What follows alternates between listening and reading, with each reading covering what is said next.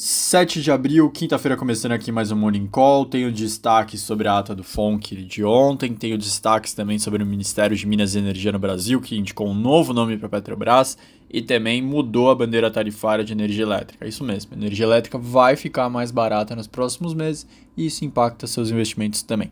Vou começar dando um panorama geral sobre como estão os mercados, porque ontem, logo após a ata do FONC, reação bem negativa de boa parte das bolsas, dólares se fortalecendo contra as moedas.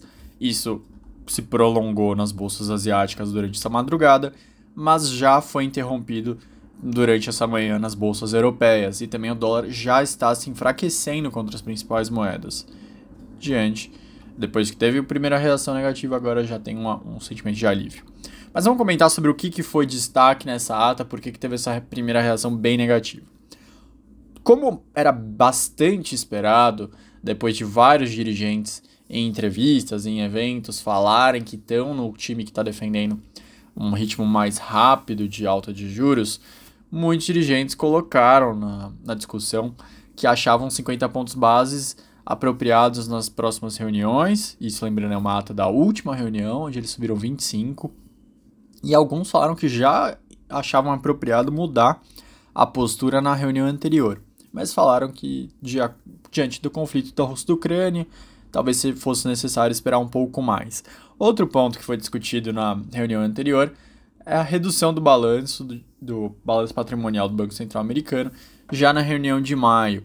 Eles também esclareceram que querem fazer uma redução mais acelerada do que na última vez, entre 2017 e 2019, o que faz todo sentido.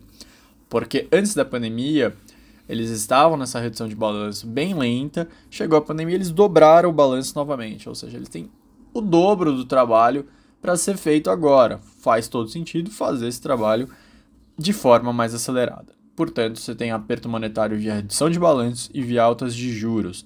O mercado, após a, após a ata de ontem, começou a precificar que os juros devem atingir entre 2,75 e 3 já nesse ano, uma diferença bastante grande do que a gente tinha há seis meses atrás, há um ano atrás, então nem se fala.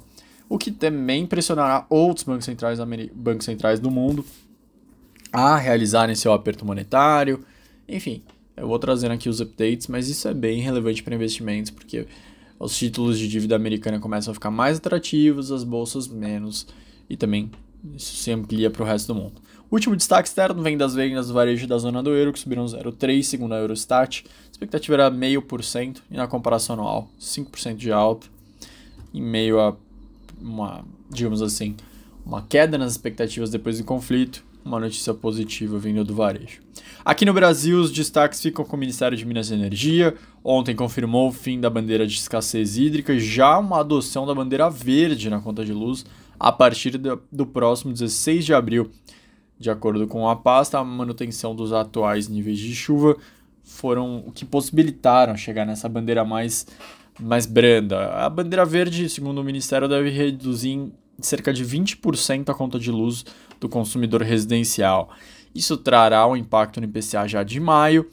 Aí isso varia muito entre os economistas o quanto que vai impactar, mas de qualquer forma vai ser um alívio bastante relevante e também mexe, claro, com o próximo Copom, dado que o IPCA vai vir mais fraco. E o outro destaque é que José Mauro Ferreira Coelho é o novo indicado para a Petrobras. Ele é presidente do, do, Conselho de Administração da PPSA, estatal responsável por negociar parte da União na exploração do pré-sal. Foi secretário de Petróleo e Gás do Ministério de Minas e Energia entre 2020 e 2021 e atuou por 12 anos na empresa de pesquisa energética. Então ele é um, é um técnico do setor, ele é bem visto pelo mercado. Não é como o Adriano Pires, que era considerado um, um grande especialista do setor, mas de qualquer forma é alguém que vai ser bem recebido.